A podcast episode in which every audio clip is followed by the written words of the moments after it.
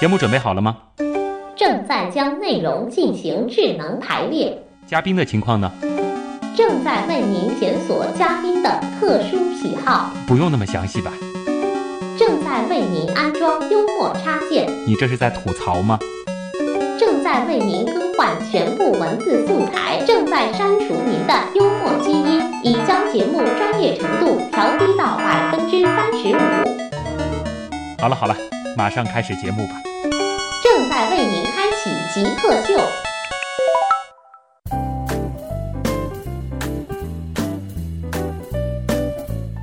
欢迎回来，这里是极客秀，我是最近一次体检呢，检出了不少问题的旭东。大家好，我是人体生物钟的维修师吴斌。今天的极客秀请到的极客是时云医疗科技上海有限公司的 CEO 吴斌。吴斌，我的自我介绍今天的定义呢是最近一次体检检出不少问题的旭东。那你觉得我有必要去弄一个像 Apple Watch 之类的产品来监控一下自己的身体状况吗？呃，其实 Apple Watch 并不不能监测你的身体状况，大家我觉得更需要的是。养成一个习惯，日常的这个血压检测，血压检测倒是挺有用的。对，呃，为什么这么说呢？其实这点我们要去看看，呃，传统中医和这个呃现代医学的一个差别。嗯，那现代医学是工业时代的产物，它把所有人当成一个机器，嗯，没有差异化。所以，不管是旭东你和我，同样因为是感冒去看医生的时候，他会给我们什么？就给我们感冒药，嗯，然后告诉我们早晚服用，或者饭后饭前服用。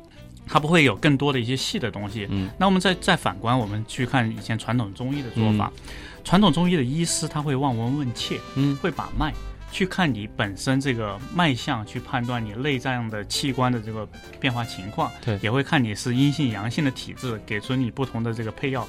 对吧？同时也会告诉你在什么时间节点去服用这个药，对你身体更有好处。嗯，这就是中医一直说的因时制宜、因人而异的这个概念。嗯，呃，时间生物学的概念呢，跟这个有很大相关。我们看的是人的节律，随着时间和环境变化的一种规律，从这个规律里面去找到你适合你的生活方式。这就为什么说我说我是这个人体生物钟的这个维修师，我让大家能够找到自己的规律，回到。正常的作息规律范畴，所以我会觉得，就是说，你更倾向于的，就是说，中医和西医当中，你更倾向于中医的这种哲学，并不说我真的就是倾向于中医这种哲学，我更倾向的是个性化，个性化，对，你看重的是中医因人而异的，对我一定看重的是中医因人而异，因为现在。我们现在已经看到的精准医学，其实就往这方面在走。嗯，呃，日常生活中的这种数据才是对医生是更有参考价值的。我们往往在医院里面或在体检过程中，我们看的数据都是单点检测的数据，这种数据会受环境的因素的影响，嗯，而产生变化。所以我们更多的希望是通过这种可穿戴设备，在日常生活中去捕捉人体体征数据，嗯，去发现它的一个。变化的一个趋势，一个方向，所以说很有可能到以后去医院的时候，你只要报一下你自己的那个，比如说智能监测的这个账号，然后也不用多跟医生说什么的，医生看到这个数据就可以给出他的诊断了。嗯，这个只只会应该是个参考数据吧？三，医生肯定还会一些专业的检测设备还是需要去问。对，因为当你要去医院的时候，说明身体本身就可能有一定的问题。嗯嗯。该专业检测的还是需要专业的去做。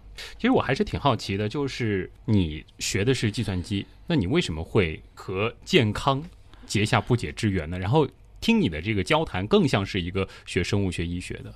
呃，这有可能是因为我我的背景吧，我是医学世家出身啊。呃，我爷爷奶奶、我父亲都是医生。嗯，自己其实一直对这个医学非常的这个关注和有兴趣。嗯，直到在在美国读书的时候，到高三的时候毕业，我都一直的梦想还是进入医学院当一名医生。嗯，但是在高三的那一年呢，我突然转变了自自己的这个想法，决定去学。计算机，嗯，因为在那时候我就认为计算机可以改变医学，改变这种呃医疗的方式方法。我是带着一个很远大的理想去学的计算机，当时有这想法，当时也没考虑到这么远大，但是但当时有这想法，嗯，然后就学计算机了。但是学计算机的时候，却一直在关注着医学，对，一直关注医学，而且一直就在这个实验生物学实验室里面去作为助研，去去做一些工作。所以一直也没离开这个领域。嗯。然后毕业以后呢，在九八年我就开始在做远程医疗嗯。这一块儿，其实也没有离开医疗这个行业，因为我长大的地方明尼苏达州呢，也被称为是医疗器械的硅谷，嗯。像 Mayo Clinic 啊这些都在明州，3M 的总部也在明州，所以在这个氛围下面，可能是一个很好的环境。对对对，嗯。会关注这些。那为什么不选择在美国创业呢？我当时有两个选择，在嗯一二年的时候，一是在美国创业，一个是回到中国创业。我当时跟这个学科时间生物学学科的创始人 Dr. Franz Haber 沟通的时候呢，反而是他说服我回到中国创业。他说，回到中国创业，这个人群能够理解时间生物学，能够理解生物钟的概念，嗯呃，所以你会少一点这种教育的这种过程，反而你能把产品做到呃更好，能符合他们使用。也就是说，时间生物学它很多的概念是和中医契合度更高的。对，因为它讲到的一点就是因人而异、嗯因时制宜的概念。因时制宜。对，所以说到了中国来推广这样子的一种概念，就不需要太多的一个理念普及的一个成本了。呃，没错。但是如果就是说我们只光说时间生物学这个概念，大家会还是会很陌生。嗯，所以我们现在把它说的比较简单易懂一点，就生物钟。生物钟，嗯，因为我们身体里的确是有一个生物钟在控制着我们。没错，像我们如果熬夜的话，或者是长途旅行的话，我们这个生物钟都会有调整。嗯，这些在这个你们的这个数据监测上是能够体现出来的。呃，当然能够体现出来，嗯而且我们会环境的变化也能体现出节律的变化。这能举一两个小例子吗？嗯，有一个例子，我们在一二年的时候，我们做了这个平台以后，那我们需要去验证这个平台的这个准确性。嗯，所以我们买了一批专业设备，就血压、血心率的这个监测设备，给到我们一些朋友去佩戴。然后佩戴完了以后，我们会去把数据拿回来，然后导入平台进行分析。嗯，在回顾一个朋友的这个数据的时候，发现呃，他有五天的数据提示了预警。嗯那我们马上打电话去回访，然后结果发现这五天时间里面，这个朋友正好是在海上，在游轮上。哦，对，所以这一点就明显的就说环境对人体会造产生这个影响，节律性的波动。嗯、在普通检测上面你很难去判断，但环境的变化它的细微只能靠数据分析嗯，才能发现。也就是说，我们为什么就是我们有的人会晕车、对晕船、晕飞机，嗯，这其实就是说我们本身的体征适不适应这个环境造成的。哎，这个就很有意思了。一旦进行一个比较大量的一个数据分析之后，就能够佐证很多以前只是设想当中的一些理论了。对，那肯定的。嗯那这还有另外一个大的一个案例，这个呢是我们跟美国的 NASA 一起在做的，嗯是大的环境对人体的这个影响。那我们去其实回顾一些数据，我们在东京这边，我们有志愿者，嗯，长期佩戴这个专业设备在进行人体节律的监测。我们在回顾数据的时候发现，东京大地震之前啊，嗯，所有的这被监测的人群，他的体征数据在三天前呈现了一致性的变化，一直到地震后三天才恢复正常。也就是说，我们跟第一级生物是一样的，我们对外界是有明显的感知。就我们通常说，这个地震之前有一些动物会有奇怪的反应，但其实我们人有，只是说可能我们大脑的这个高级功能区太活跃了，我们就忘记了这个低级功能区的一些反应嗯，一是这个，二是我们本身获取的信息太多了。啊。对，所以这些信息在我们的 CPU 里面嗯，处理的时候被忽略掉了。忽略掉了。对，忽略掉了。这就为什么，其实我们在汶川大地震的时候，我们在上海，有的人会感觉到有地震感，嗯，有的人是感完全感觉不到震感。嗯，其实就是我们身体对外界是有感知，但是这个感知度每个人是不同的。这个很有意思，这项技术其实是值得深挖下去的啊。，对对对，甚至这些能够从另外一个思路上去解决一些难题。是是其实我们自己身体里就有这样的机制没错。然后每个人的生物钟都是不一样的。啊。还有一点时间，呃，和大家说一下这个创业过程当中的一些这个我们说心灵鸡汤像的东西吧，总是有一些这个酸甜苦辣的。而且其实你可能是有海外的背景，然后来中国创业，应该会有一些这个水土不服的地方吧？呃，我相对来说可能还比较适应嗯这个地方，因为我毕竟出生在中国嘛，对这个地方还好。但创业过程中的酸甜苦辣就太多了。嗯我自己是做生物节律，也在关注个人的这个生物钟，但往往来说，呃，让我两三点钟以前睡觉基本上做不到，然后让我八九点钟以后要睡足八个小时再起床，也基本上做不到。嗯。但是这个肯定不是一个长远的事儿，所以嗯在整个创业过程中，最其实最需要的是整个团队的小伙伴的协助，然后嗯。另外是合伙人的这些帮助。嗯，那也需要就是说我们所有投资人的这种理解，嗯。让我们能能够走到今天。嗯，那下一步的这个计划，呃，下一步计划就是把大家的生物钟维护到底吧，嗯能够真正的给大家提供这个整个生命周期的这个生物钟的这个维护，做好你们的维修师傅吧。在我们来看，越来越多的人参与到这个健康产业里面去，才能让我们所有人嗯去受益。所以说你们可能之后最核心的还是在这个医疗数据的分析上，对，时运的核心就是医疗数据，嗯一直没有变过。对健康数据的分析。对，好，那时间关系，呃，关于这个心灵鸡汤的东西，关于这个商业模式的东西，我们先聊到这儿，因为还有一点时间，我们得留给网友。我们进入问题来了，看看网友对于吴斌、对于石云、对于智能健康都有什么样奇怪的问题啊？问题来了，问题来了，问题来了。欢迎回来，这里是极客秀。今天做客我们节目的极客是时云医疗科技上海有限公司的 CEO 吴斌。那我们共同进入问题来了。有一位网友名字叫女神是我，他是问了一个这样的问题，他说他这个问题其实挺直接的，就是说怎样才能购买到你们的产品或服务？是有实体店，还是说现在还是这个以这个电商为主要的平台呢？我们有两种渠道，我们线上线下都有，但是线下的呃体验店不会是我们自己的，那嗯我们有很多合作伙伴在线下有体验店。那最直接、最方便的方法呢，肯定还是在线购买。嗯呃，石云有自己的网上商城，嗯，呃，resmart.com，啊，同时呢，也可以通过京东、呃天猫、呃苏宁，还有其他众多的电商在线购买。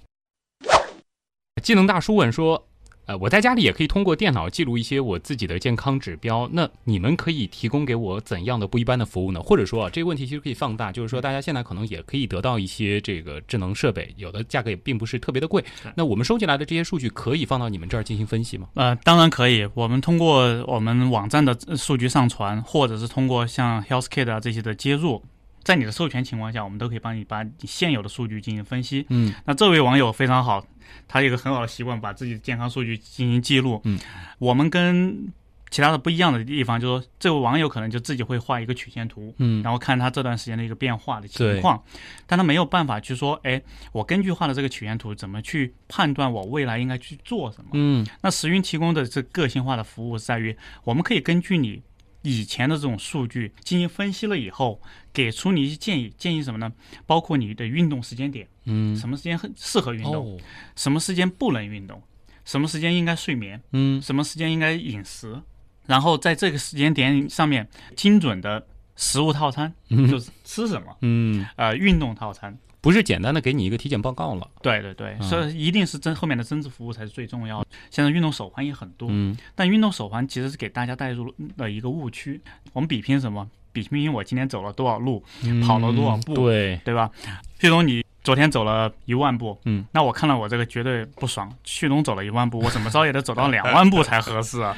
变成为一个呃比拼炫耀的游戏。对对对啊，反而对自己身体不好，因为我们需要做的是适合自己身体负荷的这种运动，嗯而不是说一定要去跟其他人比拼，嗯说你走了多少步，我要走多少步，你跑了十公里，我要跑十二公里。嗯呃，这个其实过量运动对身体反而不好。我们身边朋友已经有这种反应了，就说大家都喜欢在跑马拉松，一个人跑了以后，所有人都会跟着跑，结果是什么？很多人的膝盖都出现了问题，嗯是对不对？这个运动损伤还是很多人不会特别在意的没。错没错，大家觉得，哎，我今天跑累了，嗯可能这个是跑累造成的，我就不会再在意。我过过两三天我再去跑，反而就会加重它的损伤。嗯所以我们更多的是希望通过这些数据的监测，去找到属于你的运动。嗯。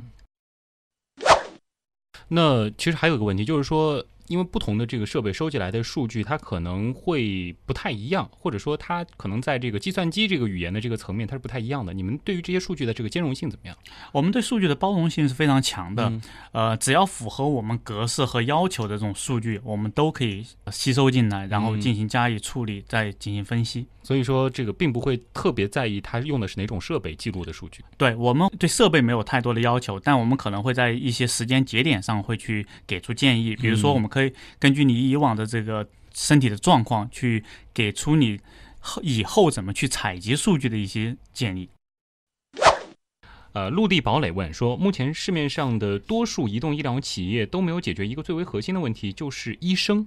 因为呃，不论是慢性病管理，还是说为客户提供远程医疗，所有的数据最终的接收端其实都是医生。但是目前由于我国的医疗体制的问题，医生很难通过这些移动医疗设备及 APP 为客户提供详细充足的。专业建议，这个问题你怎么看？呃，是这样的，我觉得现在是我们医生太少，病人太多。嗯，所以病人太多是我不需要到医院去看病的病人，我都在往医院跑，造成医生的这个资源或者医患矛盾的增加。其实我们可以通过这个大数据的分析，把这些问题去解决，嗯，让大家其实没有病的病人用户远离医院，嗯，呃，让医生更有更多的时间去为这些需要。治疗的患者去提供治疗，那我们现在设想一下，我们到医院去，医生能够花到我们身上的时间两到三分钟，对。对吧？他的数据是没办法去看的，你给他一堆数据，他也没办法分析。那石云做什么？我们石云其实在中间做了一个中间层，嗯，我们一直在说我们是医院、健康管理中心、体检中心、保险公司中间的中间层。嗯，数据来了以后，我们先帮你筛选，你们是个筛子，对我们是个筛子，我们帮你筛完了以后，只有你需要关注的病人，我们给到你。然后医生会有更多的时间去看这些数据，去给出你精细化的、精准的嗯医疗建议。你们会有合作的医生吗？我们不会有特别合作的医生，这医生是取决于我们自己，我们网友自己的选择啊。他选择医生，然后我们提供这样的服务。嗯，对，就是可以做一个中介这样的一个事儿。呃，可以作为一个中介的机构，但是我们不会去做导医。海带爱上花卷啊，他说，呃，现在的资本其实对移动医疗是非常感兴趣的，但是由于种种原因，不少的投资人还在犹豫。他们既怕投资的时机不对，也怕赶不上这波移动医疗的浪潮。那你是如何打消他们的疑虑呢？呃，其实说打消投资人的疑虑是很难的一件事儿，但就看这这个投资人对这个健康领域怎么去看了。嗯，呃，我们现在也毕竟也经历了几轮的融资，那我们觉得投资人来说的话。就告诉他一点，健康是每个人的终身的问题。嗯，呃，你把大家服务好了，让我们把大家服务好了，结果是显而易见的。嗯，而且说实话，在中国这样一个市场，大家很愿意在健康上面花钱。对，很多人在其他地方很勤俭，但是在健康上还是很阔绰的。没错，没错，特别是最近几年，这个衣食住行、温饱问题已经解决了，那唯一能关注的，除了现在这个股票之外，关注的就是健康了。嗯。北齐村问有媒体说，可穿戴设备未来的市场不亚于现在的智能手机。对于这个观点，您支持吗？他的这个问题还有一个部分，就是说，另外资本市场上还有哪些可穿戴设备的公司您关注过？哪些比较靠谱？呃，除了石云的靠谱，呃，其他的其实蛮多靠谱的。大家在每个细分的行业都在做，嗯。但是现在大家，我觉得在整个这这个资本市市场也好，我们创业的这小伙伴们也好，都进入了一个误区，哪一块火？我就往哪块走，嗯，所以为什么现在手环很多？对，呃，那石云在做体脂分析仪的时候，涉足这个面的非常少，嗯，但我们从去年十月份开始看，涉足到体脂分析仪的公司也特别的多。其实你们做的那个就像秤一样的那个仪器，它并不是一个穿戴的设备，对，它是一个智能的这个健康设备。是，所以在这一块来说的话，我觉得大家概念是好的，想法是好的，但。就是跟刚才那个问题是一样的，VC 现在或者我们投资人来说的话，都不想错过，所以往往会投一些企业，他们认为很好的企业，或者是反正有其他投资公司投了这个企业，那我就再投另外一个项目，嗯，不错过，啊，对吧？那关于这个智能穿戴是下一个智能手机，这个你同意吗？这点我倒真不同意，因为这两个是相对来说细分的呃市场和行业。嗯，呃，可穿戴设备就是可穿戴设备。你哪天让我真的是拿着手表去打电话，我觉得我会很别扭的一件事儿。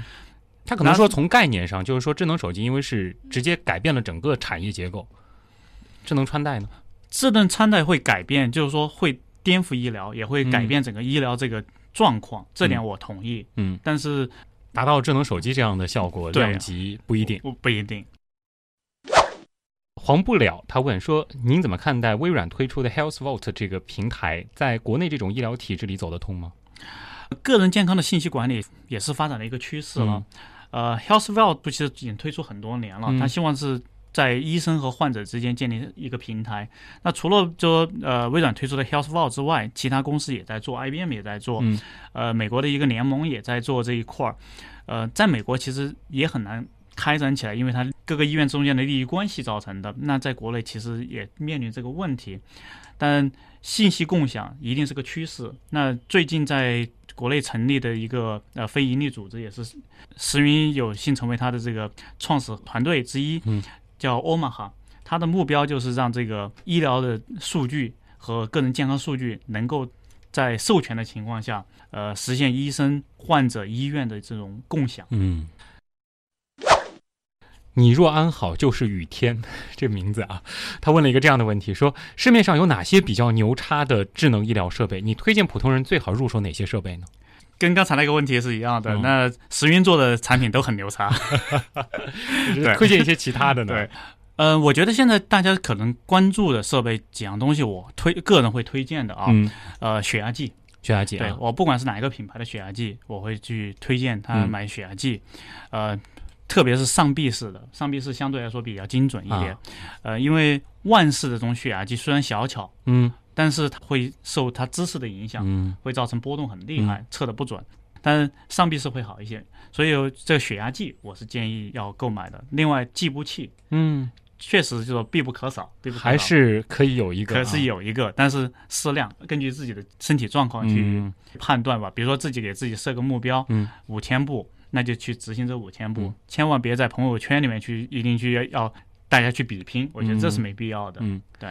就我跟吴斌第一次见面是在之前的这个 CES 展上，其实，在那个展会上我也看到很多这种智能健康的这个检测设备，还有一种呃测血液的，就没事儿验个血，你觉得这种有必要吗？我觉得这真的没必要，没有没有特殊情况下的话，也没必要去验血，啊谁会有事没事的扎针啊，对吧？嗯，所以其实我们看糖尿病患者是一样的，他也不嗯愿意天天去扎针，是，呃，那是逼不得已了。嗯，无所不能的孙大圣。这个问题很直接啊，贵公司还招人吗？需要哪方面的人才？呃，我会张开双臂欢迎大家加入石云，嗯只要对这个未来的健康管理、对智能设备，特别是健康方面的，嗯有专业学历的要求吗？嗯，其实没有。我们在招人的时候，并不会去看他的学历的要求，嗯这是我可能招人的不太一样的地方。我是要他有这个梦想，敢于去创新。嗯呃，只要抱着这个敢于创新，而且愿意去跨界，嗯，石云是张开这个双臂去嗯欢迎他们的。学主持人的招吗？招 招。何太极问了一个这个问题，这其实是很前瞻的。他说，真正的那种远程医疗，他可能指的就是说，所有的或者说是绝大部分的疾病是可以在家中完成检查，甚至是治疗。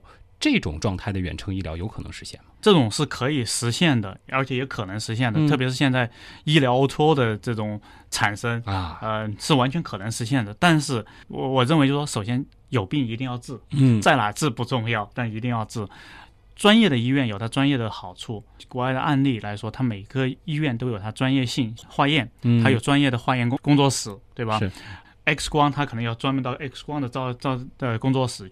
那大部分的在家里面的管理，我更觉得是慢性病和院外管理嗯。更为重要，因为大部分的慢性病其实它是需要长期的跟踪和监测的，嗯。这个在医院里面是没办法去实现的，所以在家里面更多的会是以监测为主，嗯。对，而不是治疗为主。嗯，还是那句话，智能医疗其实是呃医院的一个很好的补充，是它的一个好助手，它的一个好帮手，但并不是说未来它是要取代医院对。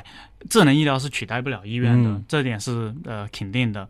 智能医医疗也好，可穿戴式设备也好，只会成为健康的一个很好的帮手，就跟嗯大白一样，嗯是大家的这个健康管家，嗯大家的健康助手。